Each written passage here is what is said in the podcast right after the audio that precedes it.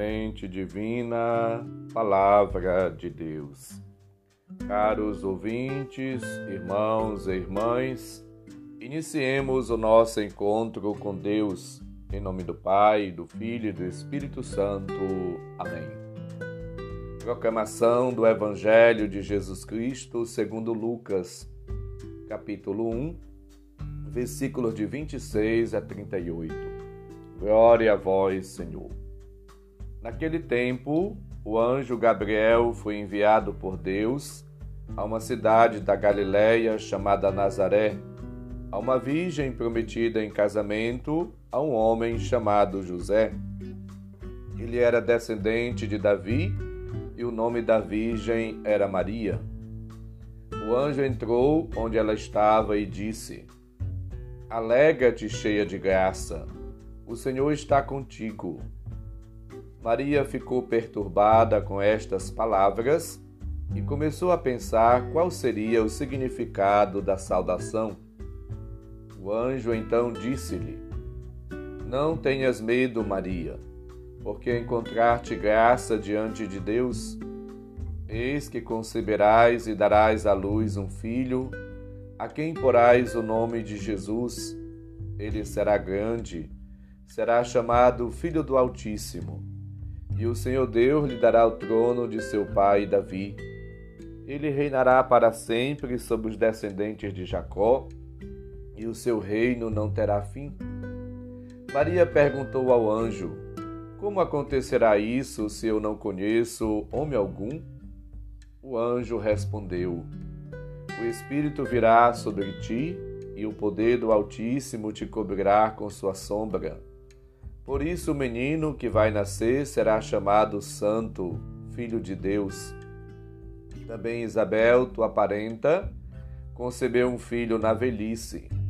Este já é o sexto mês daquela que era considerada estéril, porque para Deus nada é impossível.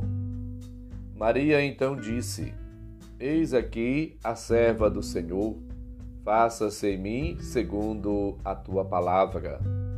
E o anjo retirou-se. Palavra da salvação. Glória a vós, Senhor. Caros ouvintes, irmãos e irmãs, a Anunciação a Maria é o maior acontecimento da história humana, a encarnação do Filho de Deus é o marco de toda a história.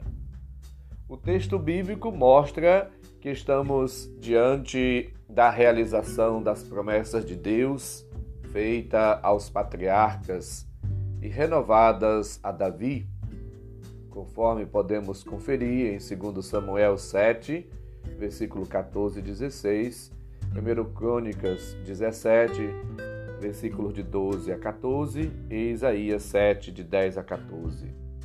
Contém uma rica mensagem do mistério de Cristo e de fato vemos isto quando ele é apresentado como filho de Davi. Somos chamados a perceber neste relato da Anunciação a graça, a presença, a iniciativa, a misericórdia e a benevolência divina. A confirmação da intervenção divina por obra do Espírito Santo na condição virginal de Maria abre o coração dela à vontade de Deus e à plena adesão ao projeto universal da salvação. Com simples palavras que mudaram o curso da história humana. Eis aqui a serva do Senhor. Faça-se em mim segundo a tua palavra. Versículo 38. O sim de Maria abre assim novo horizonte, novo caminho à nossa salvação. A encarnação é iniciativa de Deus em favor da humanidade rebelde que é chamada, convidada à conversão a uma vida nova. Deus se revela, se manifesta, se dá a conhecer, se torna carne, se torna um de nós e vem assim habitar entre nós e fazer sua tenda. 1 João 14. É nesta circunstância, nessa realidade, que Deus assim se dará a conhecer. A salvação é obra do amor misericordioso de Deus que se antecipa ao movimento humano.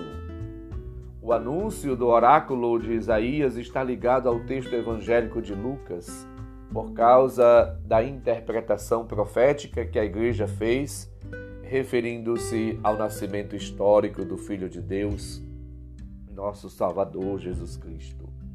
A sua vinda mudou a história profana em história da salvação, elevando a comunhão com Deus a vida de cada homem pela mediação de Jesus de Nazaré.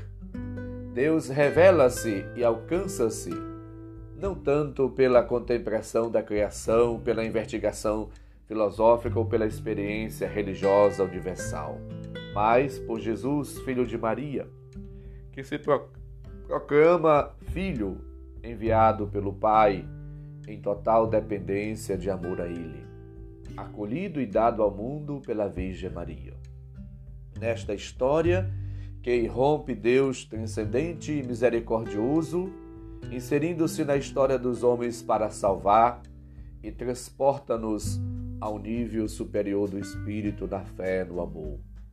Somos chamados como crentes a viver como amigos de Jesus e viver em comunhão com o Pai para aprofundar a fé e o amor vividos na fidelidade ao Evangelho. Na unidade com o Senhor, na comunhão com Deus, alcança-se interiormente aquela disposição de Maria, aquela atitude de amor, de piedade, de compaixão que Cristo teve para com os outros. Somos chamados, portanto, a viver sempre na unidade, na graça, na comunhão com Deus e com os irmãos e irmãs, na prática da caridade, na prática do bem. As palavras de Maria, eis aqui a serva do Senhor, devem assim conduzir toda a nossa vida como uma regra. Somos servos disponíveis, dedicados a Deus. Nestas palavras de Maria, encontramos aí o sentido da nossa vocação, da nossa missão como filhos e filhas de Deus. Jesus vem ao mundo para fazer a vontade do Pai. Nós, como Maria, somos chamados também a viver e a fazer as coisas segundo a palavra do Senhor. A vontade de Deus faz-se conhecer em todo instante, em todo momento, em toda situação. Sobretudo nos momentos de dificuldades, devemos redescobrir, discernir a vontade do Senhor e realizá-la em nossa vida. Somos chamados a sentir a presença, a graça de Deus e a nos colocar a serviço do Senhor. No momento de dúvidas, de incerteza ou de crise, devemos fazer como Maria, dialogar, conversar com Deus e procurar descobrir a sua vontade. E uma vez descobrindo-a, devemos assim nos lançar aos cuidados de Deus para fazer sempre a sua vontade e viver na força, no influxo do Espírito, na moção do Espírito a vida nova que o Senhor veio trazer e ofereceu a cada um de nós. Supliquemos de Deus as bênçãos, as graças e, assim como Maria, vivamos uma vida nova na unidade, na comunhão, na amizade, na fidelidade a Deus e a Sua palavra. O Senhor esteja convosco, Ele está no meio de nós. Abençoe-nos, Deus bondoso e misericordioso, Pai Filho e Espírito Santo. Amém.